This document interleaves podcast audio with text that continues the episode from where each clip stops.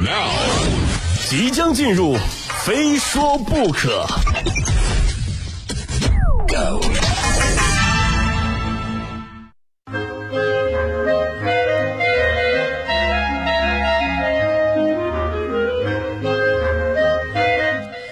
欢迎来到今天的非说不可，我是鹏飞。人生最后悔的事儿呢，就是一边后悔一边生活。啊，比如熬夜追剧，啊，明明知道熬夜伤身，但是毫不犹豫的选择了躺在床上盯着手机，一集又一集的刷着心爱的 idol，啊，要是赶上更新的这个特别的慢，心情就更为焦躁啊，迫不及待，度日如年。就这个两个成语啊，形容追剧的心情再适合不过了。比如最近最火的一部剧《三十而已》，看了吗？虽然已经完结了，但是热度依旧不减。就相信很多朋友在那几天啊，回到家的第一件事就是迅速打开电脑、手机、电视机，期待着顾家手撕林有有、许幻山的美好画面。啊，下了这么多天的雨，对吧？就要雨过天晴了。但是我身边的一些朋友呢，却跟我说，我我自己已经没有了任何期待啊，我对剧情的发展也不抱着任何的好奇。然后问起原因，朋友告诉我。啊，这段时间呢，只要一打开短视频网站，就会看到很多的剧透的短视频。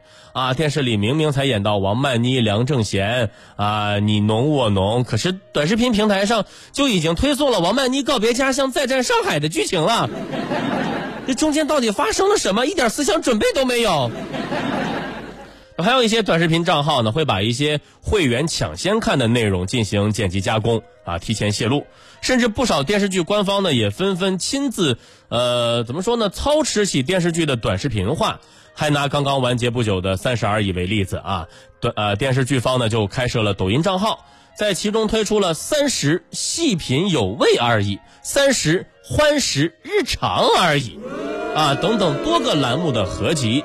这种方式呢，近。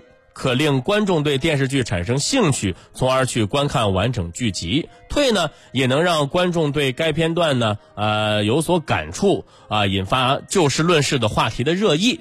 可是有些观众呢，就不太买账啊。我这儿在短视频平台上随便刷个几分钟啊，一集甚至好几集，都看个差不多啊，都知道大致的剧情了。我我我这在看完整的电视剧，我索然无味呀。又没人逼你，对吧？其实说了这么多呢，可能有些听友会说啊，鹏飞，你说的都是什么？什么什么三十而已？我压根就没看过。什么梁正贤、许幻山？你说这都是谁呀？啊，确实啊，并不是所有人都看过这部电视剧，但是不打紧，大家可以在微博上搜索一下“许幻山”这三个字，你们会看到很多热搜话题。啊，什么许幻山出轨，许幻山山楂，啊，许幻山改手机密码，许幻山时间管理大师，啊，许幻许幻山嫌弃顾家，等等等等。啊，就看完这些热搜话题呢，这部剧你也了解的差不多了啊。也不管是通过这个微博热搜追剧，还是通过短视频来追剧啊，这些方式越来越受到很多人的追捧。所以有网友就认为。刷短视频看各种最新剧情分享和精彩内容，省时又高效啊！认同啊，这点我也很认同。就拿我们家来说吧，有了孩子之后哪有时间追剧啊？但是有了这种短视频追剧的方式，宝宝再也不会单啊打扰爸爸妈妈追剧了。睡前五分钟解锁各大热门剧啊当天的剧情。还有观众表示啊，这么做是为了能跟周围的人有共同的话题和谈资。不得不说啊，当下社交场合融入一段对话最好最快的方式就是聊电视剧啊。旁边这个小姐姐啊在聊《三十而已》，你凑过去，哎呀，那什么，我纠正一下，你们这个说的有问题啊，说的不对，这个成语成语叫做“三十而立”啊，什么“三十而已”呀？你会迅速收获一群白眼。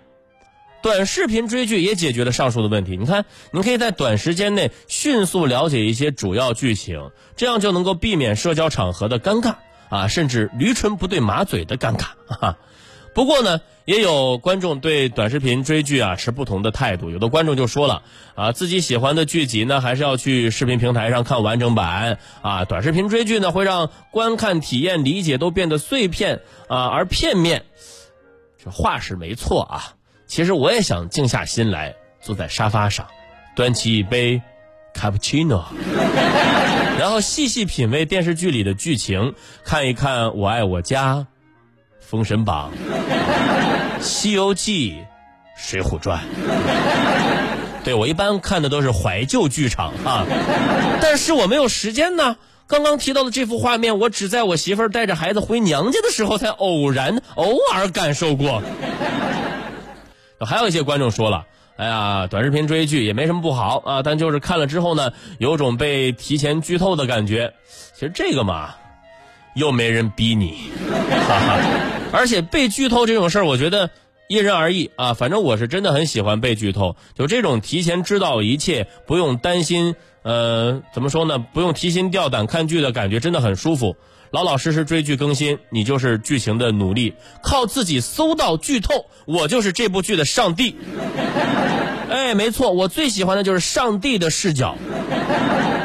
当然了，短视频追剧呢，也确实会带来一些问题，比方说啊，它让公众瞬间获得了一种浅层次的快感，但是影视戏剧艺术本身的起承转合却被忽略了。话题至上，奇观为王啊，常成为短视频对电视剧做的取舍标准。而这种取舍难免会影响电视剧的创作和生产。比如说，更加追求剧集里要有的尖锐话题啊，要有的高能场面，而这无疑跟。影视艺术本身相去甚远。此外呢，这种使用啊，还存在着对版权的侵害。不过呢，我觉得也没必要过度的担心了。首先呢，呃，我们当前的文化消费呢，已经全面拥抱互联网时代了。电视剧这么前沿的视听内容，不可能没有互联网元素的加入，所以它被互联网赋予了新的消费模式和文化功能，也完全可以理解。而且呢，网络时代的电视剧观众拥有了更多的主动权，可以随时的观看啊，你可以倍速观看，你可以快进、后退、反复的观看。哎，短视频追剧呢，也不过是这些新呃新观剧方式当中的一种。而且它也在逐渐的沉淀和变化，不妨给它多一点点的时间，让它给我们提供更多、更有价值的产品。当然，在最后呢，我还想说，就是短视频也好啊，对着电视、手机追剧也好，时间长了还是费眼睛。建议大家呢，没事还是多出去走走，看看我的线下脱口秀演出，我觉得很好啊。预知详情，下的节目咱们私聊。